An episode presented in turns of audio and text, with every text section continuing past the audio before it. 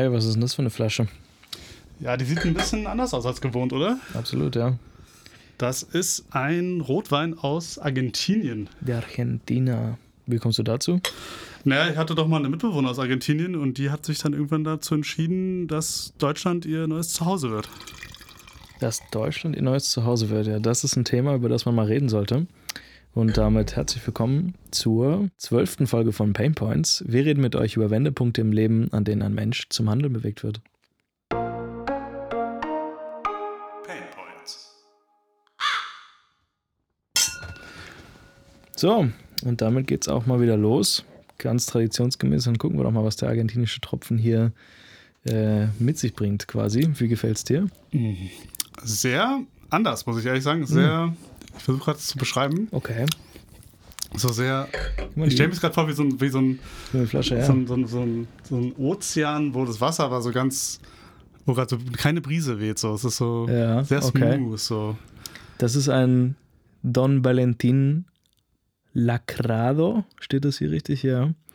Malbec aus dem Jahr 2021. Ähm, und zwar offensichtlich von Bodegas Bianchi aus Mendoza. Okay, spannend. Äh, ich finde, der schmeckt auf jeden Fall sehr, mal gucken, ob sich mein Verdacht bestätigt, sehr so holzig, als ob der in so Eichenfässern Ja, ja, gereift genau. wurde. Ne? Kann das sein? Ja, Wurde er tatsächlich auch, steht auch war ein bisschen hinten. weniger fruchtig, oder? Ja, ja, ja. Sehr, sehr trocken auf jeden Fall. Aber Sehr mir, trocken. Mir gefällt es, ja. Schade, dass wir noch nicht äh, das äh, leckere Essen, was wir schon vorbereitet haben, hier auf dem Tisch stehen haben, weil Das dazu stimmt, würde der wahrscheinlich stimmt. auch gut passen. Tatsächlich. Aber ähm, es blubbert quasi oben auf dem Herd noch ein Ragout.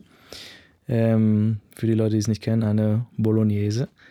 Ähm, die muss eine ganze Weile blubbern tatsächlich. Ne? Wenn man sie tatsächlich äh, authentisch auch macht, dann muss man da schon ein paar Stündchen mit einplanen, damit das dann auch so wird, wie es in der Toskana und Emilia-Romagna auch Das ist für mich eine ganz interessante Experience, muss ich sagen. Ich, es gibt viele Gerichte, die ich quasi nochmal so neu kennengelernt habe, weil wir tatsächlich, ich muss es leider aussprechen, doch irgendwie so eingedeutschte Varianten Mhm, davon ja, haben. total, ne? und dann merkst du, wenn du einmal so dann das Original mal gegessen hast, dann gibt wirklich so Gerichte, wo du dann denkst, okay, das ist eine ganz andere Sensation. So, es Ja. ist so ein ganz anderes Gericht eigentlich, obwohl Ist es halt gleich absolut, ja. genannt wird irgendwie. Ja, Spaghetti Bolognese hat man damals gesagt, tatsächlich in Großbritannien. Ich habe letztens so ein komisches, kurzes Video gesehen, wo der ehemalige Koch der Königsfamilie ähm, Spaggy Bowl?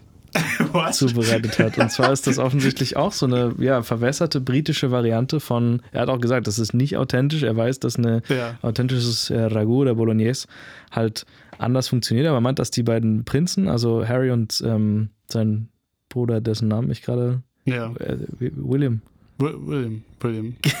äh, es ist das- gerade peinlich. Ich habe letztens noch irgendwie über Lady Di einen Film geguckt. Ja, Jetzt- dass die beiden das halt immer sehr, sehr gerne gegessen haben. Spaggy Bow ist scheinbar ähm, ja das, was wir als Bolognese in Deutschland halt kennen für die Briten. Also ist tatsächlich Und- genauso. Und frag mich bitte nicht, warum mir gerade Spaghettios in den Kopf gekommen sind. ja, auch das, das- ist eine ganz weit, eine ganz, ganz weit entfremdete Version vom ziemlich weit entfremdet. ursprünglichen Original, was man da in den USA sowieso vermanscht mit den, mit den Gerichten. Das kann man ja ganz vergessen. Ähm, aber das ist eigentlich auch eine ganz lustige Einleitung ins Thema, weil, weil solche ähm, Ja, wo ist, so, wo ist ein Gericht zu Hause, ne? Ja, genau. Wo ist so ein. Gericht zu Hause? Und interessanterweise, wenn du dein Zuhause wechselst, wie wir das ja vorhin angesprochen haben, ähm, und du sowas wie, wie, wie so ein Gericht oder so ein Rezept mitbringst, sozusagen, Mhm. dann wird es ja eine Weile dauern, bis sich das quasi so weit vom Original entfernt, bis es dann halt Spaggy Bowl oder Spaghettios geworden ist. Ja, es ist sehr interessant, aber ich äh, habe so die Feststellung auch gemacht. Ähm, ich habe ja jetzt ja schon, äh, da werden wir wahrscheinlich später auch nochmal drüber reden, auch so Wohnformen und so weiter. Also ich kennst mich ja, ich wohne ja eigentlich schon sehr, sehr lange in WGs. Ja. Und da ist mir schon auch öfter aufgefallen, dass Leute, die ähm, auch wahrscheinlich ein Thema für eine eigene Folge gefasst, aber in Berlin haben wir ja sehr viele zugezogene Menschen. Mhm. Also ich bin ja noch einer der wenigen Native Berlinern, wie man so sagen kann. Ich kriege auch öfter von Leuten gesagt, so, ja, du, ah, die aussterbende Rasse. So, Ich kriege ne? das also, so häufig zu hören, also krass. auch auf Arbeit tatsächlich. Ne? Also wir haben also äh, so Original Berliner quasi. Ähm, Ja, insbesondere auch im Arbeitsumfeld äh, bei mir sehr, sehr selten tatsächlich. ist auch bei mir sehr selten, an der Uni sowieso selten gewesen. Und was mir dabei aufgefallen ist, ähm, ich habe dann auch aus vielen Leuten auch aus Deutschland so zusammen gewohnt und die haben da oft so diese Phrase benutzt, ähm, wenn zum Beispiel so Weihnachten waren, so, ja, was machst du so, wie feierst du Weihnachten? Und da haben die immer gesagt, ja, ich fahre halt in die Heimat. So. Mhm. Und für mich war das halt immer klar, für mich ist halt die Heimat Berlin, weil hier bin ich halt ja, ja. aufgewachsen, aber klar, dann hast du noch so diese, wahrscheinlich diese unterschiedliche Definition von, ja, mein Zuhause ist jetzt in Berlin, mhm. aber meine Heimat ist in Nordrhein-Westfalen zum Beispiel mhm. oder so, mhm. ne? Also, mhm. dass du dann in deinem Kopf so, ja, das ist so Spot A, Spot B. Ja. Und ich, manchmal fahre ich halt auch wieder zu Spot B zurück, weil das halt die Heimat, und, mhm. aber ich bin da zu Hause jetzt. Und natürlich auch die spannende Frage, äh, ich glaube, wenn man jetzt so Urlaub macht oder erstmal so temporär woanders hingeht, dann würde man ja schon sagen, ja, zu Hause ist schon so keine Ahnung, wenn ich jetzt, ich glaube, wenn ich jetzt ein halbes Jahr zum Beispiel in die USA gehen würde, würde ich immer noch sagen, gut, klar, zu Hause ist schon irgendwie Deutschland, Berlin ja. so. Das ist, wenn ja. Kinder fragt, ja, so, wann geht's denn wieder nach Hause? Dann sage ich halt, ja, wahrscheinlich ein paar Monaten und dann bin ich halt wieder mhm. in Deutschland so. Äh, auch für mich eine spannende Frage, ab wann und das ist wahrscheinlich was sehr Individuelles, ähm, ändert sich dieser Begriff des Zuhauses für einen? Also ab wann, wann, ab wann würdest du sagen, ich meine, du warst jetzt ja schon sehr oft in Italien. Kürzlich, ne? deswegen auch die lange Pause mal wieder. Und äh, aber wirklich was, was ich auch ansprechen wollte, weil... Ähm, Fühlst du dich da zu Hause schon?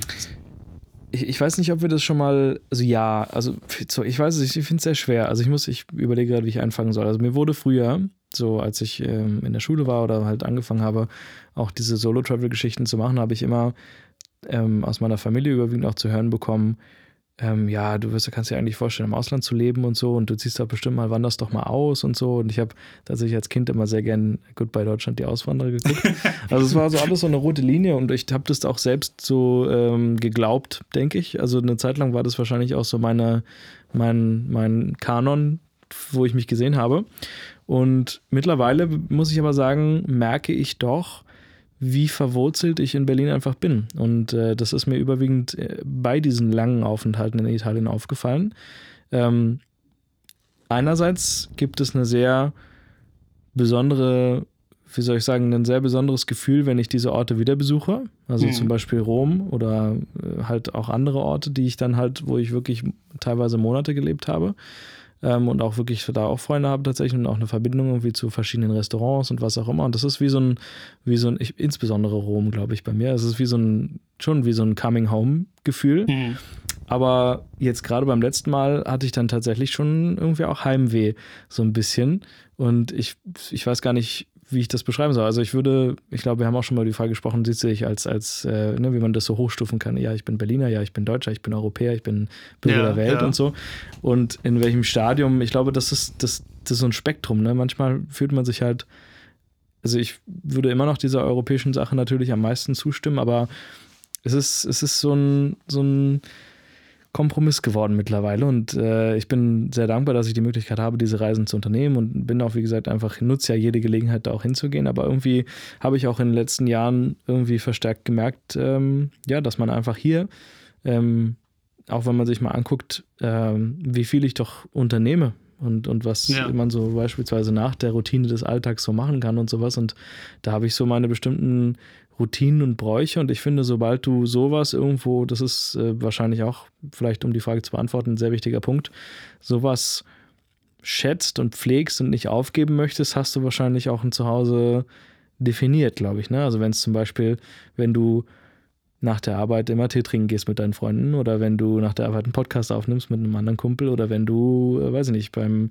und, und solche, solche Routinen, die sich dann so verfestigen, sowas formt früher oder schneller halt dann auch so ein Zuhausegefühl und so ein Zugehörigkeitsgefühl. Ich glaube, wenn du vielleicht als Einzelgänger oder selbst wenn du als Gruppe einwanderst in ein neues Land und, und du halt nicht, sag ich mal, diese, dieses Privileg genießt, dass du inkludiert wirst, dass du beispielsweise vielleicht auch ähm, die Sprache nicht kannst oder du hast, sagen wir mal, einfach auch nicht so die, du hast erst vielleicht Ablehnung oder sowas von der Bevölkerung und dann findest du den Anschluss nicht oder so, und dann, glaube ich, ist es auch nicht so leicht, dann sich schnell zu Hause zu fühlen, weißt du? Also ich denke da immer so an diese Gespräche, da sagt man, da wurde sich nicht integriert und so weiter und so fort. Ja, das ist ein ja. ganz, ganz schwieriges Thema, weil da gehören so zwei Seiten zu, finde ich, egal wo man dann so hinguckt, ne? Also auch wenn jetzt Deutsche irgendwo ins Ausland gehen, ähm, integrieren die sich vielleicht auch nicht so, wie, wie das gewünscht, also wie immer so propagiert wird in, in den Medien und sowas, ne? Also so ja, es ist natürlich auch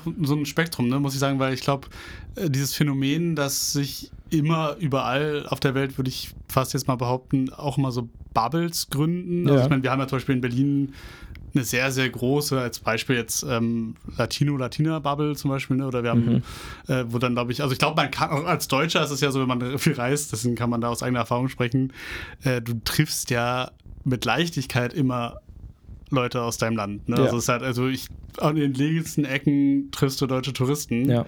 Und ich kann mir vorstellen, dass es natürlich, äh, also einerseits damit zu tun hat, wie ähm, wie weit offen sind die Arme in dem Land oder mhm. in der Community, in das du gehst? Äh, und also wie, wie, weit ist es halt gewollt? Weil ich glaube zum Beispiel Integration hängt auch sehr einfach von dem Ort innerhalb des Landes ab, weil ich glaube in Berlin zum Beispiel ist das wahrscheinlich in Anführungszeichen ähm, einfacher, weil wir einfach äh, sozusagen so ein, eh, eh schon so ein Social Melting Pot sind. Aber mhm. ich glaube, wenn du zum Beispiel jetzt beispielsweise auf irgendeine sehr ländliche Gegend oder ein anderes Bundesland gehst, wo es dann vielleicht nicht so ist, kann ich es mir schon schwieriger vorstellen.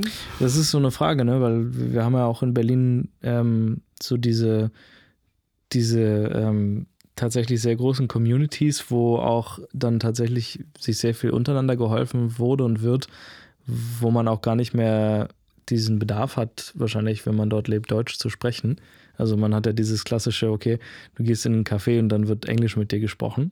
Ja. So, dann ist es natürlich auch wieder so eine Sache, ob das dann vielleicht hinderlich ist für jemanden, der beispielsweise Deutsch lernen möchte, wenn er dann gar nicht so viel Deutsch begegnet in Berlin. Das stimmt schon. Also ich, ich glaube, es ist auch so eine Motivationssache, ne? weil ich meine, ich war jetzt äh, vor ein paar Tagen auf so einem deutsch-spanischen Meetup und da waren natürlich dann dementsprechend viele Deutsche als auch natürlich Native Speaker, also aus Lateinamerika oder auch Spanien. Mhm. Äh, und da hast du aber auch gemerkt, klar, dass die Leute dann teilweise in ihrer Bubble erstmal so ein bisschen sind, dann so die Deutschen quatschen mit den Deutschen, so die deutsche Ecke und die spanische Ecke. So, Ach ne? krass, okay. Ja. Aber hat sich auch relativ schnell aufgelöst. Also es war dann auch so, dass du schon gemerkt hast, da, da gehen natürlich jetzt auch nur Leute hin, die halt die jeweilige Sprache lernen wollen. Mhm. Also dann wirst du auch mal von irgendeinem Chilen angesprochen, mhm.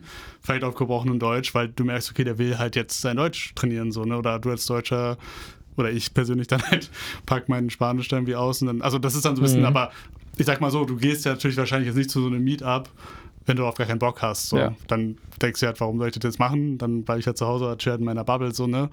Ähm, und deswegen glaube ich, ist natürlich einerseits eine Sache von Motivation, also habe ich darauf Lust ähm, als auch Angebot und Nachfrage, weil klar, wenn ich jetzt irgendwie in irgendeiner Stadt bin oder das ist halt super klein oder die Communities, ich sag jetzt mal toxisch oder keine mhm. Ahnung, es gibt sowas gar nicht, so eine Angebote, ja. dann kann es natürlich auch nicht stattfinden, ne? Ja. Und ich glaube, also für mich ist zu Hause dann auch so ein, so ein, so auch so ein Spektrum, weil ich sag mal, wenn ich ich weiß jetzt, wenn ich in die Straße fahre, also ich bin so jemand, ich bin zum Beispiel als Kind nicht viel umgezogen. Ich glaube, mhm. zum Beispiel auch so ein Faktor, der wahrscheinlich da viel ähm, reinspielt. Also ich hab, bin sehr, sehr, also bis ich 16 war, bin ich in der gleichen Straße aufgewachsen so.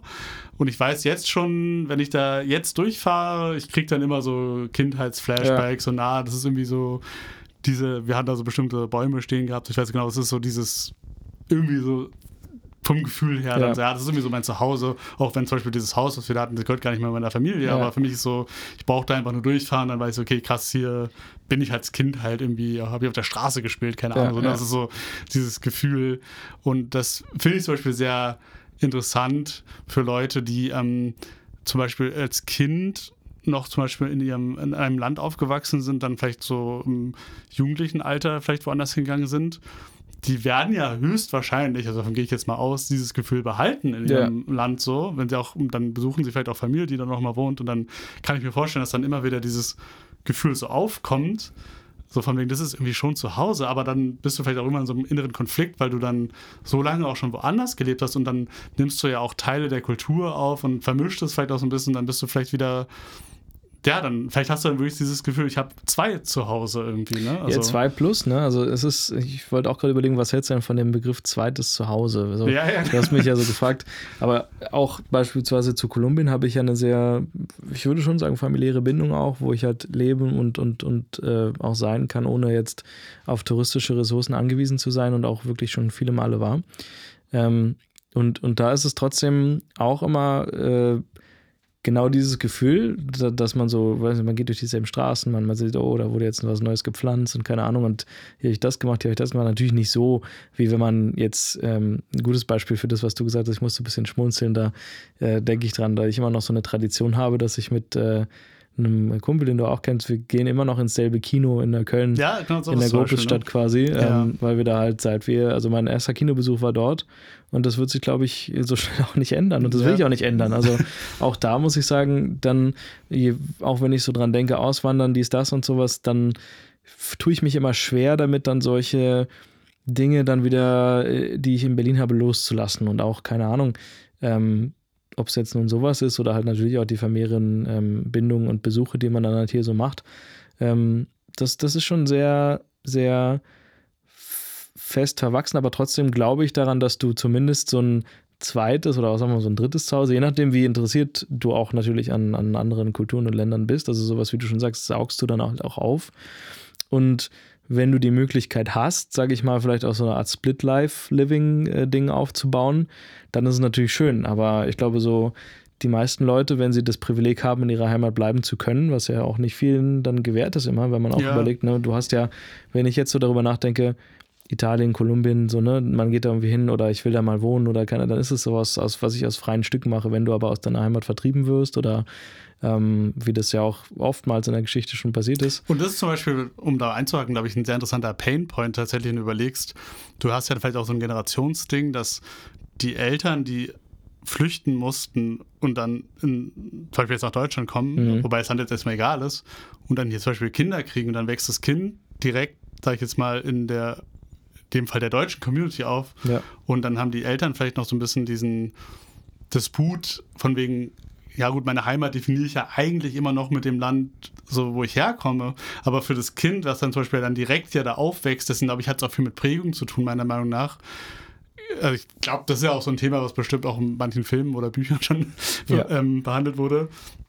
So dieses Generationsding, so dass so die Eltern dann noch versuchen, nee, wir müssen irgendwie noch unser, diese Kultur von zu Hause mehr bewahren. Und Mhm. die Kinder dann so, nee, ich bin doch irgendwie hier aufgewachsen, ich bin doch jetzt eigentlich, in dem Fall jetzt meinetwegen halt ein Deutscher. So ich, Mhm.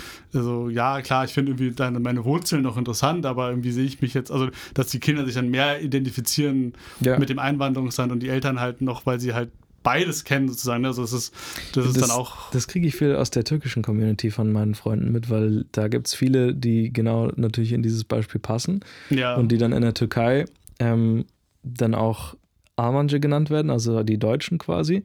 Und, und hier sind sie da halt für die meisten wahrscheinlich doch Türken und, und so ist das halt auch immer so ein, so ein Identitätsthema. Wo fühlst du dich selber zugehörig? Das musst du erstmal mit dir selber vielleicht rausfinden und dann lassen dich Leute das nicht sein, weißt du? Dann, dann hast du auch noch von beiden Seiten Gegenwind und wirst irgendwie noch konfrontiert. Das ist, glaube ich, sehr schwer.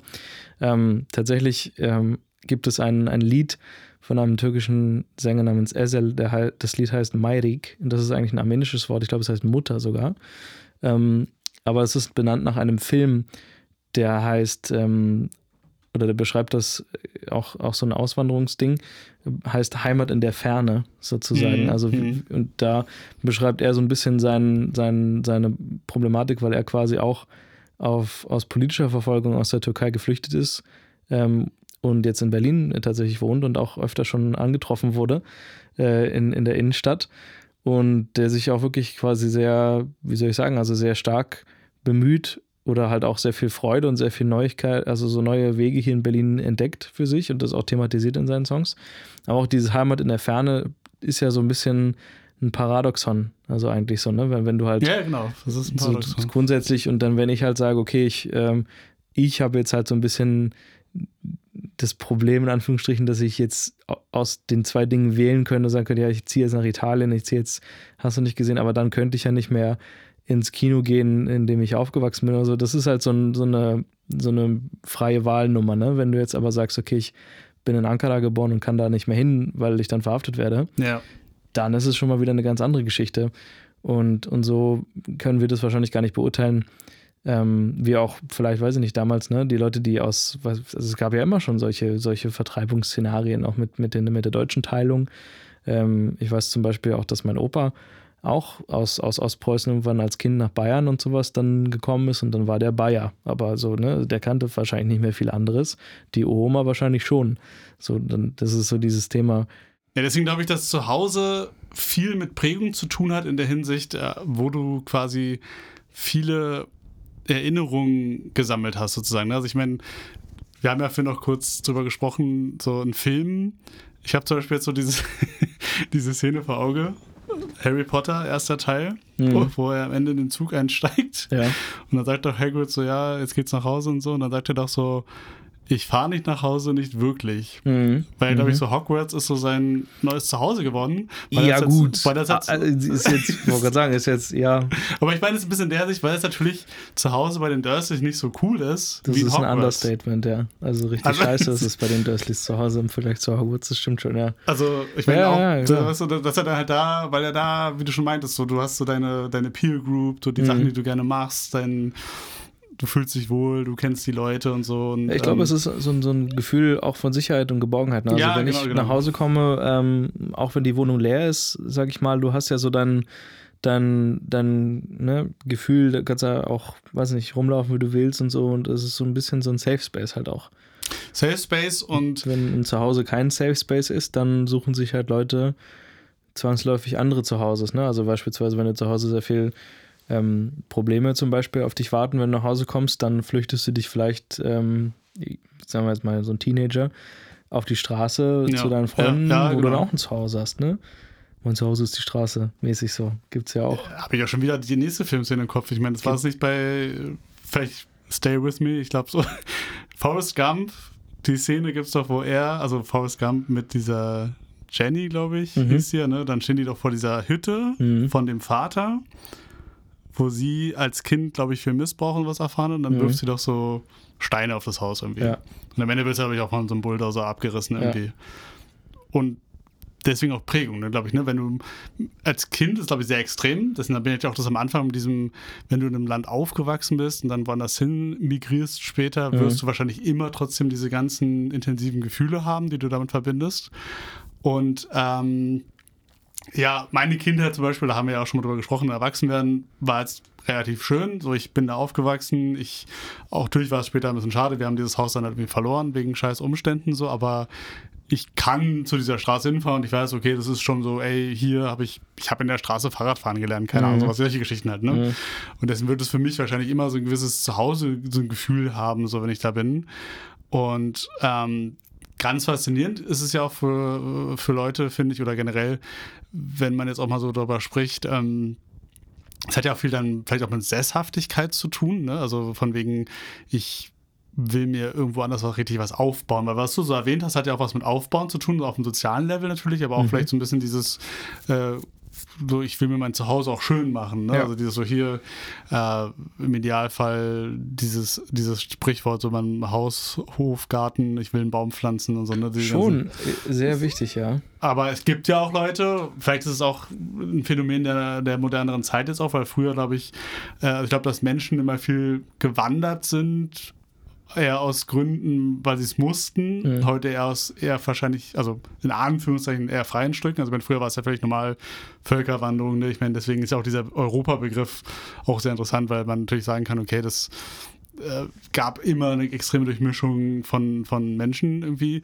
Äh, aber heute, wie du schon meintest, so dieses ich bringe jetzt mal den Begriff Wahlheimat rein. Mhm. Irgendwie, also du mhm. könntest ja theoretisch sagen, als EU-Bürger, na gut, ich gehe jetzt nach Italien, mhm. ich brauche kein Visum, ich mhm. brauche nichts, ich kann mich da einfach niederlassen.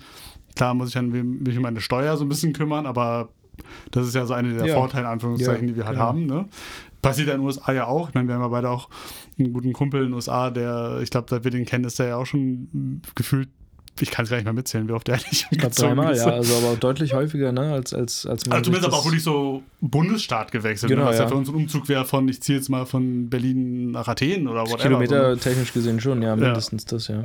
Und das ist, äh, schon so interessant. Und das, ist zum Beispiel auch so ein Ding, da kann ich mich selber auch schwer einschätzen. Also ich lebe ja im Moment zum Beispiel ein Leben, was ich schon sehr sesshaft bezeichnen würde, aber jetzt gar nicht mal, weil ich das irgendwie so ausgesucht habe, sondern es ist irgendwie so ein bisschen passiert. Also ich meine, wir sitzen ja gerade jetzt hier in dem Keller von dem Haus, in dem ich wohne und äh, dann ist es auch so ein bisschen sehr familienrelated. Äh, es gibt ja auch so Familien, die einfach sehr viel Zeug so hamstern und anschaffen mhm. und dann hast du das halt irgendwie und ich finde es mal ganz faszinierend bei so Leuten, da kenne ich nicht sehr viele, aber ich kenne ein paar, die so jederzeit gefühlt eigentlich ihr Leben in drei, vier Koffer kriegen und sagen könnten, ja, morgen lebe ich einfach komplett woanders so. Ich, ja, also wieder das Thema Italien angesprochen, aber so für ein halbes Jahr habe ich das ja auch mal so gemacht und auch tatsächlich auch erst danach gemerkt, wie viel Zeug man dann doch hat. Mhm. Und zwar ähm, hat der Kumpel, an den ich meine Wohnung in der Zeit untervermietet hatte, halt viel von meinem Kram, den ich in der Wohnung hatte, aber einfach mal so zusammengeräumt und hatte dann, oder wir haben, also ne, hat das da auch in die Kammer oder in den Keller gebracht. Dann ist mir ange und ich habe das, jetzt kommt's, bis heute nicht wieder hochgebracht. Ah, okay. okay. Ne? Und das ist so, wo ich mir so denke, eigentlich brauchst du die ganze Sachen auch gar nicht. Also man kann sicherlich mal durchgucken und da gibt es bestimmt einige Sachen, die ich jetzt so aussortieren möchte, zum Behalten. Aber ich habe mir vorgenommen, das auch mal leer zu räumen und auch wirklich mal in meiner Wohnung jetzt mal so ein bisschen auch aufzuräumen, weil ich dann wiederum das Gefühl vermisst hatte, eigentlich, dass, dass ich so von Airbnb zu Airbnb mit diesen zwei Koffern und dem Weekender rumtraveln konnte. Also so krass reduzieren will ich das nicht. Aber ich merke eigentlich, dass man viel zu viele Sachen hat und so, ich habe so ein bisschen auch Schwierigkeiten, dass dann immer, weiß ich nicht, also man könnte das anders nutzen, man braucht den Platz eigentlich gar nicht. Und ich habe so ein bisschen so eine Traumvorstellung, das ist dann auch wieder sowas, wo du sagst, ein Häuschen bauen und keine Ahnung, Garten und so dass ich auch klare Vorstellungen davon habe, wie ich mein Zuhause gestalten möchte.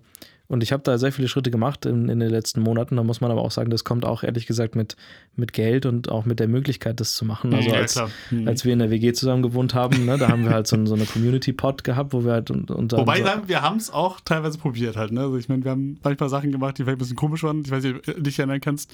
Wir hatten auch zum Beispiel diese komische LED-Dusche und so.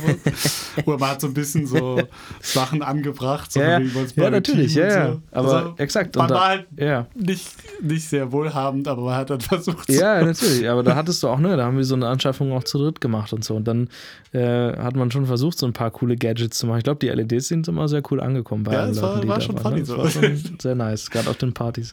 Aber so als ich dann ausgezogen bin und auch das erste Mal gemerkt habe, was dann alles so anfällt und wie, wie, wie viel Kosten auch einfach mit sich kommen, wenn du keine voll eingerichtete Wohnung hast, eine Wohnung leer beziehst. Ich habe dann ja, ja. bedürftig quasi das, was ich in, in der WG hatte, also was in ein WG-Zimmer gepasst hat, von meinen Sachen, hat sich ja dann auch eine Zwei-Zimmer-Wohnung ausgestretched. Jetzt ja. wisst ihr, ich wohne in einer Zwei-Zimmer-Wohnung. Ähm, und das ist, das ist natürlich schon so recht leer gewesen am Anfang. Und trotzdem hatte ich super viele Sachen auch aus der WG mitgenommen. Und das sind halt gerade all die Sachen, die im Keller gelandet sind. Aber so Step by Step hat man halt so wirklich äh, Monat für Monat, Gehalt für Gehalt Sachen dazu gekauft und, und so ein bisschen so, so auch Essentials. Ne? Also jetzt gar nicht mal so, also ich habe auch, glaube ich, monatelang, weiß ich nicht, äh, ich habe ich hab, weiß gar nicht, habe ich ohne Kühlschrank oder so. Einen Monat hatte ich keinen Kühlschrank. also es war, da war ein Supermarkt bei dir in der Nähe, ich glaube. Äh, ja, es natürlich, es war Winter. Vom Supermarkt ja, genau, es war Winter, du konntest von so. Der Hand in den Mund. Genau, konntest so Sachen unter Umständen auch auf dem Fensterbrett kühlen. ähm, ganz schlimm eigentlich, wenn man drüber nachdenkt. Aber ja, grundsätzlich habe ich dann eher davon profitiert, dass der Supermarkt direkt unter mir war. Ähm, jetzt gar nicht, ich habe dann so gekauft, dass ich nichts unbedingt auch kühlen musste. Aber jetzt bin ich halt an einem Punkt, wo ich, wo ich wirklich so auch, auch diese Sachen, die ich damals so behelfsmäßig, sage ich jetzt mal, gekauft habe, einfach um sie zu haben, so Step by Step ersetze, schöneres Geschirr, schönere ja. Tassen, schönere Teppich, Couch und sowas. Äh, und das ist halt auch so eine Möglichkeit, die einem ja auch erst wahrscheinlich ein, fortgeschrittenes Erwachsensein ermöglicht, dass du diesen Spielraum hast, ähm, auch deine Träume im, im Sinne von Gestaltung dann auch, ne, jetzt wieder die Individualisierungsfolge von letztem Mal, auch zu ermöglichen. Und, und das ist, glaube ich, auch was, was sehr Inniges zwischen dir und deinem Zuhause. Also. Finde ich ein sehr, sehr spannendes Thema, weil ich glaube, ähm, ich bin, ich sehe mich auch eher auf dieser Seite des Spektrums, dass ich auch jemand bin, dass es mir, glaube ich, wichtig ist, dass ich irgendwie das Gefühl habe, dass, wo ich lebe, oder was ich jetzt mein Zuhause definiere, dass ich es auch irgendwie so, dass ich so eine Gestaltungsvollmacht habe, mhm, sage ich jetzt mal so ein mhm. bisschen. Äh, auch ein spannendes Seitenthema in WGs ist es ja dann auch meistens mal einfach ein Kompromiss, ne? weil du ja. kannst natürlich dann da, musst gucken, okay, wie findet der eigentlich der andere, oder auch in der Partnerschaft genauso natürlich, mhm. ähm, so wie richten wir unser Wohnzimmer ein und so weiter, ne? Ähm, und fand ich auch interessant, ähm, weil äh, ich erinnere mich gerade daran, eine gute Freundin von uns, die aus einer ja doch eher gut betuchten Familie kommt, sage ich jetzt mal, mhm. äh, die hat mir mal erzählt, äh, dass sie selbst äh, doch ja sehr minimalistisch lebt mhm. und ihre Eltern auch eher mal so ein bisschen waren, okay, das gehört irgendwie dazu, du willst, willst du nicht auch irgendwie so ein großes Haus und Mhm. willst, dass du das selber irgendwie, ge- also medial, ich sag mal jetzt Idealversion, so du hast es selber gebaut und eingerichtet und Mhm. du hast dir voll die Gedanken gemacht und so und, und dann war, ich kann mich noch erinnern, dass glaube ich, dass sie dann so gesagt hat, so ja, nee, äh, das fühle ich irgendwie nicht, das ist irgendwie nicht meins so, ich brauche das nicht, so. Und das fand ich sehr interessant, weil ich mich äh, selber versuche, auf diesem Spektrum einzuordnen. Also ich meine, ich klar, ich wohne jetzt irgendwie in einem Haus, in das, in das ich gekommen bin, eher durch Umstände, also vererbt irgendwie und mit Geschwistern irgendwie äh, geteilte Besitzschaft, sage ich jetzt mal so. Mhm. Aber sozusagen dieser Gedanke, ähm, ja, das, woran mache ich so mein Zuhausegefühl fest? Also für Ja. mich ist es schon so dieses, ich habe irgendwie so einen Ort auch irgendwie, den ich nach meinen Vorstellungen so ein bisschen ähm, gestaltet habe oder Das, ich wollte eingerichtet gerade sagen, habe. das war ja nicht die Ausgangslage. Also du hast bist ja hier nicht eingezogen und das war dann so ein, so ein gemachtes Nestding. Das war kein ihr habt ja, ihr habt ja so. ein Jahr lang das Ding erstmal umgebaut und Ja. renoviert und viel, viel Arbeit reingesteckt, um auch beim Garten und so, damit es jetzt quasi geworden ist, was es ist. Also es ist schon sehr viel eigene, sag ich mal, äh, Heimwerkerkunst auch eingeflossen, denke ich mal, die das dann wahrscheinlich unterstreicht. Das ist halt so ein, so ein Aber es ist natürlich auch ein gewisse, also manchmal denke ich mir so, diese, diese, weil könnte es vielleicht auch als so eine Art Gewicht sehen, was du auf deinen Schultern hast. Und dass ich manchmal bei Leuten, also zum Beispiel ähm, jemand, also den ich auch kenne, oder also ich lieber generell, also wenn ich dann einfach diese Möglichkeit habe zu sagen, okay, ich habe relativ wenig, bin minimalistisch und ich habe, ich krieg alles relativ easy mal entspannt eingepackt. Das macht dich halt super flexibel halt, ne? Also du kannst dann wirklich sagen, okay, ich, ja, ich, wenn ich jetzt meinetwegen umziehe in eine andere Stadt, ist es Mhm. gar nicht so der Stress. So. Es ist halt die Frage, ob du das willst, also ob, ob das für deinen Lebensstil passt. Ne? Also ich meine, es ist ja, manchmal muss man auch gucken, ob man nicht vielleicht zu falschen Idolen folgt. Ich meine, ich habe ja gesagt, ich will ein bisschen so meine Sachen reduzieren und klar, dass man einfach so ein bisschen, aber das hat eher auch mit dem Gedanken zu tun, dass ich mein jetziges Heim, slash aber auch vielleicht mal die nächste Wohnung oder so, auch eher auf so einem einfach rein einrichtungstechnisch minimalistisch halten möchte. So dass man viele, weißt du, leere Flächen hat und so und äh, nirgendwo was rumsteht außer Das Pflanzen. Beispiel finde ich halt sehr beruhigend. Ne? Ja, genau. Ich, wenn ich, ich, habe mal voll, es zieht mich, also es beruhigt mich extrem, wenn ich in so Häusern oder Wohnungen bin, die relativ räumig Ja, sind, aber ja. halt nicht so voll. Ja, ja, ja, genau. Dass du einfach das Gefühl hast, okay, hier ist irgendwie Raum. So, Ja. man kann sich hier, da Ja, kannst du dann auch einen Stuhl in die Ecke stellen, das ist nicht schlimm. ist so ein bisschen so die Kunst, ne? weil wenn du nichts einfach auch hast, dann stellen ja Leute viel einfach sich irgendwas dann hin, damit es nicht so leer aussieht, sagt man ja dann aber immer. ich, ja, Aber ich glaube, das ist genau dann irgendwie auch doof. Also es ist so eine, so eine kleine Kunst, glaube ich, dann auch ein, so, weiß nicht, Möbelstücke zu wählen oder auch irgendwie ein Einrichtungskonzept zu haben, wo man sagt, okay, das ist jetzt darauf abgelegt, äh, ausgelegt, dass das halt wirklich so, so auf eine leere, diese Oberfläche soll leer bleiben, damit sie gut aussieht, weißt du? Und ja, aber ich, da frage ich mich halt so, ne, wenn ich jetzt wirklich aber festgestellt habe, für mich mein Zuhause ist in Berlin hm. und dann wird sich nichts ändern, dann hilft mir dieser Koffer-Lifestyle nicht wirklich viel. Ne? Auch wenn ich dann kurz vielleicht letztes Jahr mal gedacht habe, boah, krass, ich muss jetzt mal richtig heftig reduzieren und eigentlich würde ich das auch voll gerne, dann hast du es schnell wieder. Und ne, auf der anderen Seite musst du immer so ein bisschen gucken, was passt zu deinem Lifestyle. Wie mit den Routinen, was wir in Folge 5 mal besprochen haben, muss ich jetzt, ähm, ist es, ist es mein Lifestyle beispielsweise jetzt ähm, in dieses Fitness-Game oder so, ne, dass du jeden Tag diese Meal Preps machst und so weiter und so fort Ja, brauche ich das wirklich, wenn das gar nicht eigentlich meinem Lifestyle entspricht? ja. Und, und ich finde, da muss man sich mal selbstkritisch hinterfragen. Also man kann dann vielleicht eher so ein bisschen mit Bewunderung gucken, oh wow, der lebt jetzt aus seinem VW-Bus und Auch ein Ding, ne, ne, tourt jetzt irgendwie durch, durch den Balkan.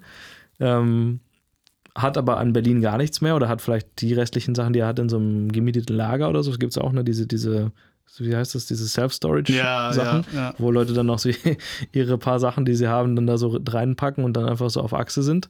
Ist ja, ist krass.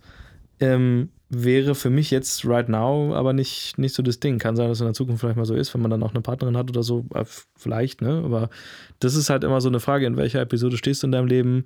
Und ich glaube, davon abhängig ist auch so ein bisschen diese Definition von deinem Zuhause. So. Ich glaube, Ist ja auch an sehr an Umstände geknüpft, ne? wenn du überlegst. Ich meine, das hat ja auch manchmal viel mit so, ich würde das mal überspitzt sagen, vielleicht auch mit der Suche nach einem selbst zu tun, weil ich Mhm. meine, wenn du jetzt, sag ich mal, so diesen, wenn wir jetzt mal vom Muster Lebenslauf sprechen, ne? du siehst, okay, ich mache meine Ausbildung, ich habe meinen Job und dann heirate ich, meinetwegen kriege Kinder und spätestens dann bist du ja an einem Punkt, da wird es ja auch ein bisschen schwierig ohne so ein Zuhause, in Anführungszeichen, was du so ein bisschen eingerichtet hast, ja. weil ähm, du ja irgendwie dann Shelter providen solltest. Ne? Also mhm. du willst ja, dass deine Kinder dann irgendwie eine Kindheit haben können.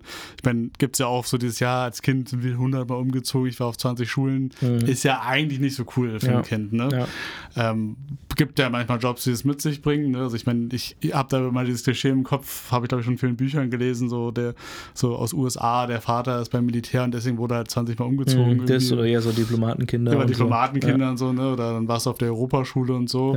War es natürlich alles coole äh, Erfahrungen auch sein können, theoretisch, aber natürlich für dieses Zuhausegefühl. Also ich muss sagen, für mich ist es, äh, auch wenn meine Familie natürlich damals dann auch viel verloren hat, trotzdem mag ich dieses Gefühl, gerade wenn man vielleicht auch so eine lange Reise gemacht hat, von okay, ich kann jetzt irgendwie nach Hause kommen, so mhm. dieses Gefühl von nach Hause kommen sozusagen.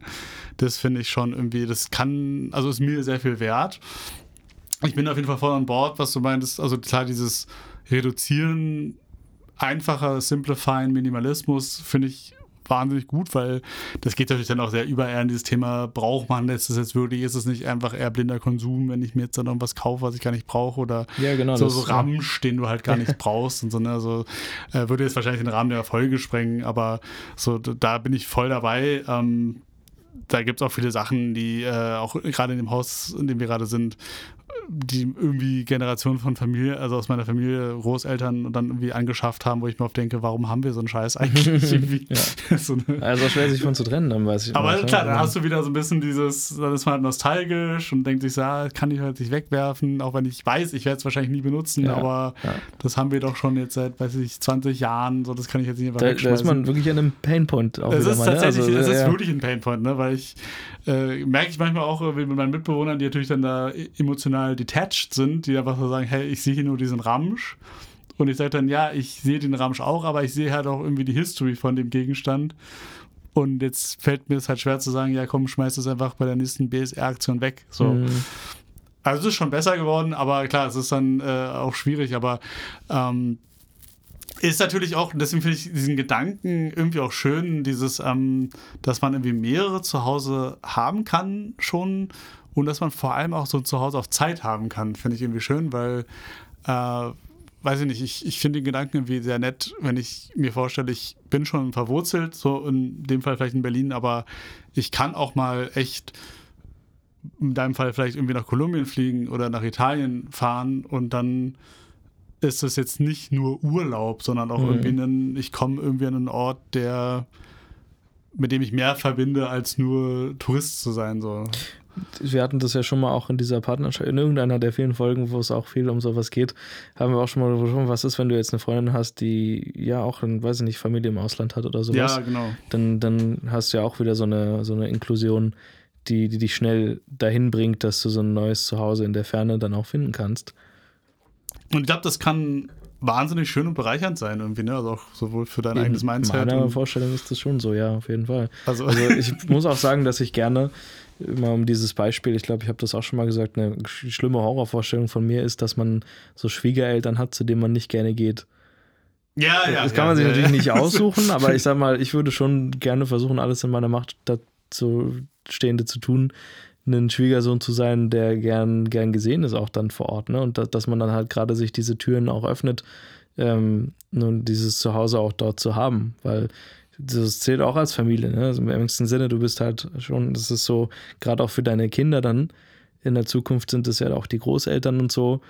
Das ist, ist schon. Sehr interessant, was du da sagst, weil ich glaube, ich habe letztens äh, ein Gespräch geführt mit äh, einer Freundin, eher von meinen Eltern, die war zu Besuch. Und die hat mir irgendwie erzählt, dass sie ist damals halt auch als, ich glaube, mit Anfang 20 nach Italien äh, ausgewandert. Alle Wege hat, führen nach Italien. hat da eine Familie auch gegründet und dann äh, war es aber so, dass sie sich halt dann später von ihrem Mann ge geschieden hat, mhm. also dem italienischen Ehemann. Aber sie hat mir erzählt, dass zum Beispiel dass die Schwiegereltern mhm. da voll die äh, wichtige Rolle gespielt haben, weil die Schwiegereltern, die sie hatte, also die italienischen, voll supportive waren. Die waren ja. damals okay, klar, die waren so, Scheidung ist natürlich nicht schön, aber sie meinte so, dass die ähm, null toxisch waren, sondern eher so richtig supportive, okay, klar, und das bist ja trotzdem noch in dem Land hier und wir so weißt du, und das ist, und deswegen glaube ich, äh, fühle ich schon, was du sagst, weil ich glaube, ich finde die Vorstellung auch irgendwie echt nice, wenn ich mir überlege, ich erweitere ja irgendwie meine Familie dadurch und dann gibt es da auch irgendwie einen Ort, in dem ich mich im Idealfall heimisch fühle, wo ich sagen kann, da, da bin ich gern gesehen, da habe ich eine gute Beziehung, da fahre ich hin und äh, who knows, vielleicht entwickle ich da dann auch so slightly so, so ein Zuhause-Feeling so. Weil ich dann einfach weiß, okay, ich fahre jetzt irgendwie die Schwiegereltern besuchen und irgendwie ist es halt klar, wenn es Schwiegereltern in Italien sind, ist es natürlich umso beneficial, ne? Also umso mehr. Ja, ja ist egal wo es halt ist. Da sagt, da sagt man jetzt auch nicht nein, wenn das ja, dann Wobei ich halt das ganz spannend finde, wie, wie, wie das halt so ist, ne? wenn man, wenn man, du sagst beneficial, ähm, wenn man halt eh schon gerne hingeht, klar, aber äh, auch, auch das kann ja ganz viele neue Sachen mit sich bringen. Also stell mal vor, weiß nicht, ne, x-beliebiges Land und dann bist du damit auf einmal konfrontiert, dass deine äh, Partnerin dann halt so gerne sagt, ja, ich möchte jetzt im Sommer gerne meine, meine Eltern besuchen. Und dann heißt es auf einmal so, zack, wir müssen jetzt ähm, in den Iran fliegen oder ja. so. Weißt du? Also es ist ja so dann auch was ganz Neues, was man dann so, ähm, das Beispiel habe ich gewählt, weil das tatsächlich äh, letztens am Arbeitsplatz mir begegnet ist, dieses, dieses Beispiel. Ähm, und derjenige auch noch nie da war und der war dann auch so, oh, und ich freue mich schon vor, so, so voll neugierig und sowas, aber auch voll viele Bedenken hat natürlich, ne, wie die Eltern den dann auch so aufnehmen.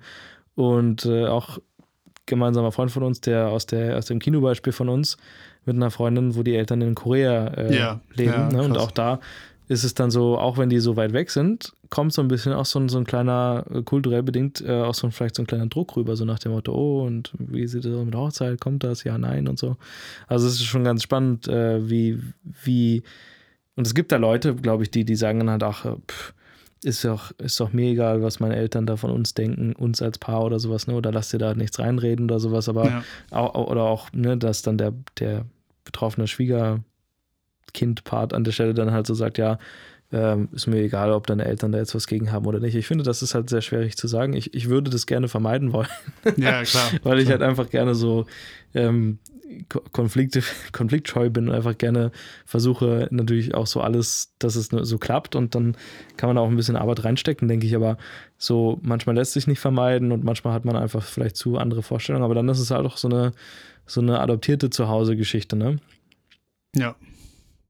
Also würdest du dann so generell sagen, dass es vielleicht auch so ein Bedürfnis sein kann nach Zuhause, dass es Leute gibt, die einfach so auf dem Spektrum leben, dass sie sagen, ja, zu Hause ist da, wo sich das WLAN automatisch verbindet, versus Leute wie wir, die jetzt eher sagen, okay, wir brauchen doch, um vielleicht so eine Metapher zu schaffen, so die Pflanze, die so ein bisschen diese Wurzeln doch irgendwie in die Erde.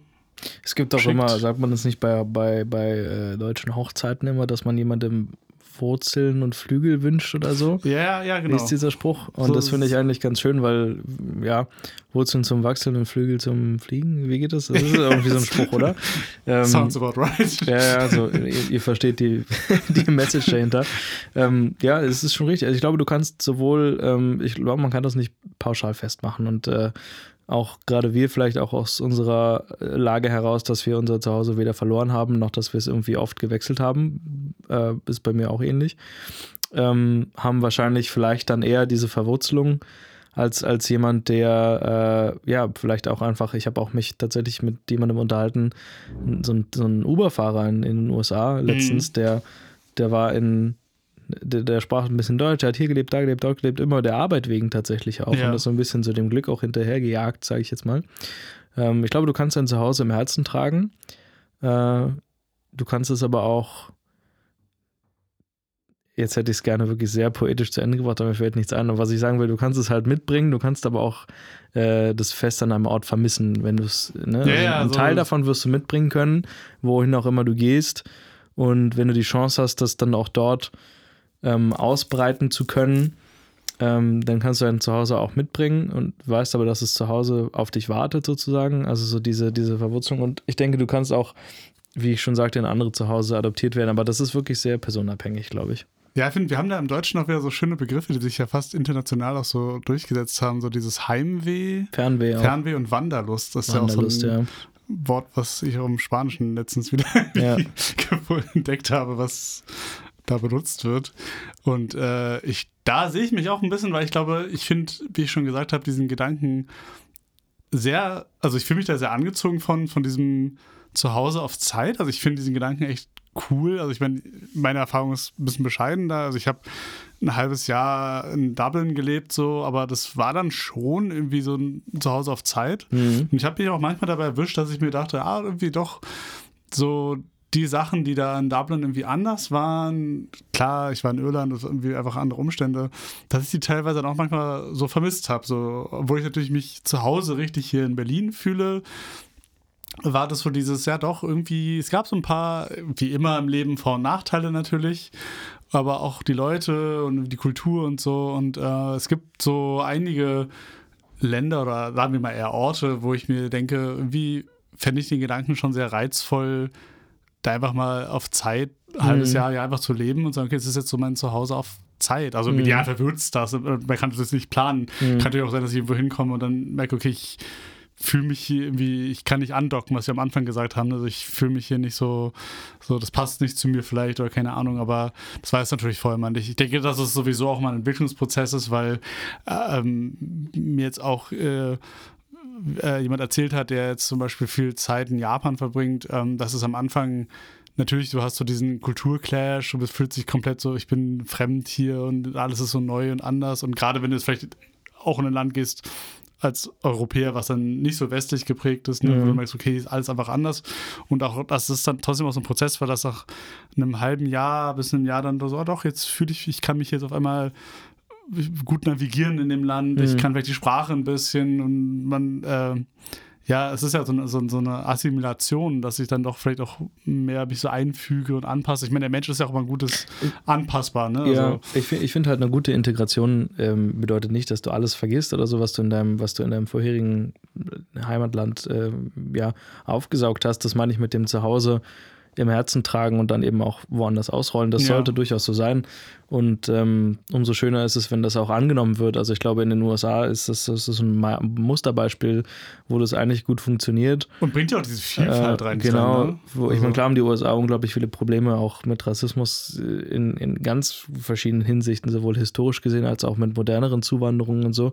Aber trotzdem ist ja die USA so ein bisschen dieser American Dream wie so ein, so ein großer Canvas, so, ein, so eine Leinwand, wo einfach viele Leute, und das wird dann sehr schnell aufgegriffen, dass du so diese, diese Auslebung deiner Kultur quasi dann noch hast. Wohingegen, ähm, glaube ich, so ein bisschen die Deutschen äh, bei den ganzen Zuwanderungswellen immer so erwartet haben, also so dieser Konsens der, der, der mhm. Gesellschaft, so ja, integriert euch und dann am besten einfach gar nichts mehr von den Bräuchen, die es gibt, äh, zu behalten. Das finde ich halt auch wieder schade, wo ich mir jetzt so denke, wenn du, das habe ich am Anfang der Folge gesagt, wenn du ins Ausland gehen würdest, würdest du ja auch nicht aufhören, Deutsch zu sprechen, du würdest nicht aufhören, bestimmte Bräuche zu behalten. Deswegen eine gute Integration ähm, in eine Gesellschaft hat zwei Seiten. Ich finde, was wir machen können, ist halt eigentlich jedem, der dir sein Zuhause zeigen will, auch wenn es nicht vor Ort ist, sondern im Herzen da ein offenes Ohr zu behalten und eben auch die äh, ja, sich einladen zu lassen, wenn man so möchte.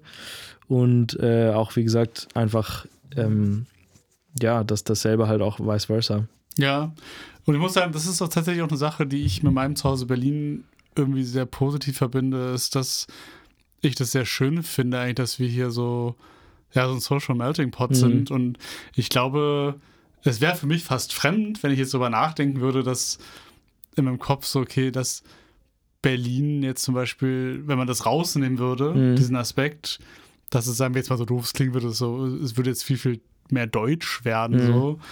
Ich glaube, da würde mir auch mega was fehlen, weil ich ja. gerade das an vielen Stellen super genial finde, dass so aus so vielen Kulturen irgendwie ja, fast doof gesagt, darauf Zugriff habe. Also ich meine, jetzt mal ganz simpel angefangen mit dem Döner, den ich essen kann, mhm. so, ähm, ist für mich eine Sache, und da sind wir Berliner ja manchmal ganz schon in so einem Verteidigungsmodus so, hier, wir sind der, der Geburtsort des Döners und Berlin ja. ist so die Heimatstadt des Döners. Irgendwie. Also in Deutschland muss ich das stark verteidigen. In Deutschland kann ich das nicht, nicht anders wertschätzen. Da gibt es äh, ganz klare Regeln sozusagen. Ja.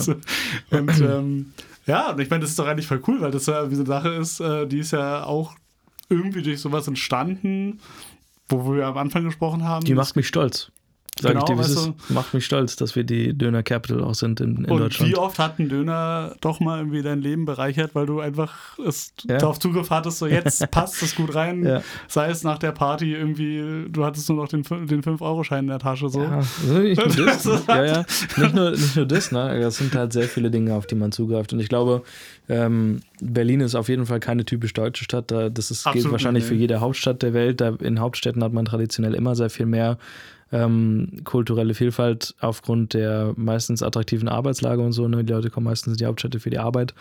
Ähm, und da gibt es immer so, na, topografisch gesehen, halt sehr viele Punkte, weshalb Hauptstädte viel multikultureller sind. Aber ähm, das ist ein gutes Stichwort, weil äh, ich, ich finde das auch sehr spannend. Es gibt auch diese, ich weiß nicht, ob du die kennst, Berlin-Ausländer-Memes. Ja, so Das ist so eine, Seite. das ist so eine, so eine Meme-Seite, die hat sich, glaube ich, mittlerweile in ganz Deutschland ein bisschen ausgebreitet, die von Einwanderern in Berlin, also auch, glaube ich, sehr viele, ähm, so, die jetzt mit der Tech-Welle nach Deutschland gekommen sind und, und so auch wirklich, äh, weiß nicht, in, in Firmen wie Zalando und auch in den Amazon Ja. und so arbeiten. Halt viele Leute, die halt so ihre, ihre alltäglichen, sag ich mal, ähm, Erfahrnisse in Memes umwandeln, äh, die mit dem Leben in Berlin zu tun haben. Und tatsächlich findet man da dann auch so eine Subkultur, wo man jetzt nicht sagen kann, ja, jede, jede Hauptstadt hat dann so gar keine Kultur, das ist weder Deutschland, das ist so gemischt und so. Weil selbst da hast du ja ganz viele deutsche Werte, die du ganz typisch auf Deutschland, auf Berlin zurückführen kannst, die dann von diesen Einwanderern auch quasi gelebt werden. Ne? Und da hast du dasselbe Leiden, wenn du, weiß nicht, ins Bürgeramt gehst und diese ganzen Geschichten und dann gibt es Memes über Netto und was weiß ich alles. Das eine Meme, was ich jetzt gesehen habe, war, glaube ich, es hat doch Apple jetzt diese VR-Brille da so Oh ja, ja. Und da war doch irgendwie so ein Screenshot von dieser Terminbuchung beim Ja. Amt und dann Imagine in VR Ja, oder genau. so. So, Ja, so, herrlich. das Ja, ja, also so, genau. Und da denke ich mir halt auch so, da kann man schon auch so stolz sein, dass dann ähm, die deutsche Kultur, die wir in Berlin haben, aber die Berliner Kultur sich auch wirklich so, so, so, so vermengt und sowas. Und da muss ich sagen, manchmal fällt es mir ein bisschen schwer mit dem Thema Dialekte und so, ne? Habe ich ja, Ja, schon mal gesagt, ja. dass das auch ein Stück zu Hause ist, wenn man äh, dann so ein bisschen seine, seine eigene Redeart dann auch an Leute weitergibt, die hierher kommen. Absolut. Äh, Ich glaube, in Berlin haben wir da auch echt einen, äh, so einen Sonderstatus, weil ähm, für mich ist so, ich fühle mich da manchmal ein bisschen lost, weil ich dann oft denke, es gibt ja so Leute, die du innerhalb von Deutschland immer relativ schnell zuordnen kannst. Ja. Weil von, ja, der, klar, der kommt hier Schwaben, whatever, ja, so, ja. ne? Und wir Berliner, ähm, weil wir, glaube ich, so, so, so ein Melting Pot sind, äh, das wäre jetzt wieder fast ein Thema für, für eine eigene Folge, aber dieses so, diese Berliner Identität, ne? Also Mhm. dieses, ähm, weil ich bin komplett ohne Dialekt aufgewachsen, muss ich fast sagen, aber irgendwie denke ich mir manchmal, irgendwie ist es ja auch äh, zum Teil was Cooles, zum Teil was, worauf man stolz sein kann. Von wegen hier, ich doch, ich, ich gebe mich als Berliner zu erkennen und ich Mhm. werde auch als, als so jemand zugeordnet. So. Voll lustig. Ich habe letztens, es gibt auf Arbeit so ein, immer, die heißen Language Snack Sessions, das ist einmal im Monat, da wird eine Sprache vorgestellt und die, es gibt immer einen Mitarbeiter, Mitarbeiterin, die sich dann so mit ihrer eigenen Muttersprache da so vorstellen und dann so ein bisschen so eine kleine Kurzfassung geben. Und es gab letztens so eine Spezialfolge Deutsche Dialekte und ich durfte quasi, oder ich habe mich dann so eingeschaltet, da wurde so gefragt, ah, und gab es jetzt hier noch mehr Dialekte und so habe ich mich eingeschaltet und habe tatsächlich Berlin repräsentiert und ja, dann sehr schön, sehr schön. waren auch alle so ein bisschen so, oh, wusste ich ja gar nicht, du sprichst ja sonst auch ohne und so. Und ich dachte, ja, ja, das ist halt, so. born and raised und so. Und dann, äh, Ja, ja, man, ich weiß es nicht. Also klar, tatsächlich ähm, werde ich auch, äh, wahrscheinlich, weil ich meistens nicht Berlinere, das ist wirklich sehr spezifische Situationen, wo man Berlin hat, glaube ich. Ähm, auch nicht wirklich so gelesen meistens und habe auch oft schon so dann recht beleidigt darauf reagiert, wenn ich dann in meinem eigenen Büro quasi gefragt werde, ah, du bist und seit wann wohnst du in Berlin? Und ich so, Ja, das meine ich halt. Genau, das meine ich halt. seit den 90ern, Mann. So, das ist schon nochmal eine ganz andere Geschichte. Ähm, aber ja, so denke ich, kann man das Ganze ganz schön resümieren. Also wahrscheinlich mit so einer, mit so einer, ja, wenig oder doch viel philosophischen Schlussformel, dass das Zuhause für jedermann selbst zu definieren bleibt. Und das bedeutet ja auch in erster Linie, dass ihr, die ja alle Deutsch sprecht und hört, ja auch euer Zuhause teilweise vielleicht gewechselt habt. Vielleicht ist es auch nur mal ein Urlaub, aber grundsätzlich gibt es viele Hörer, die regelmäßig aus dem Ausland zuschalten. Und wenn ihr euch mal ähm, damit befasst und uns erzählen möchtet, was für euch die Definition von Zuhause ist, dann seid ihr herzlich dazu eingeladen. Ähm, ebenfalls herzlich, tolle Überleitung, zu eingeladen äh, werden demnächst ein paar Leute, denn wir überlegen und äh, reden tatsächlich derzeit viel mit potenziellen Gästen für diesen Podcast. Und mittlerweile nach der zwölften Folge ist es vielleicht auch an der Zeit, hier mal so ein bisschen frischen Wind reinzubringen. Was meinst du, Jay? Ich habe darauf mega Lust und würde mich echt freuen, äh, hier auch mal zu dritt über Themen zu schwadronieren. Vielleicht kann man dann auch tatsächlich mal eine Perspektive, ich meine, wir haben ja meistens eine relativ ähnliche Einstellung zu den Themen, auch oftmals denselben Background. Manchmal auch nicht, aber es ist, glaube ich, auch ganz interessant, vielleicht ein bisschen Konkurs mal in so eine Diskussion reinzubringen. Ja, absolut. Insofern könnt ihr euch freuen auf die nächsten. Ich, weiß, ich will es noch nicht versprechen, ob es die nächste Folge schon wird, aber es sind auf jeden Fall fest geplant äh, Gastauftritte bei Pain Points zu Themen, wo bei uns das Latein dann quasi am Ende ist.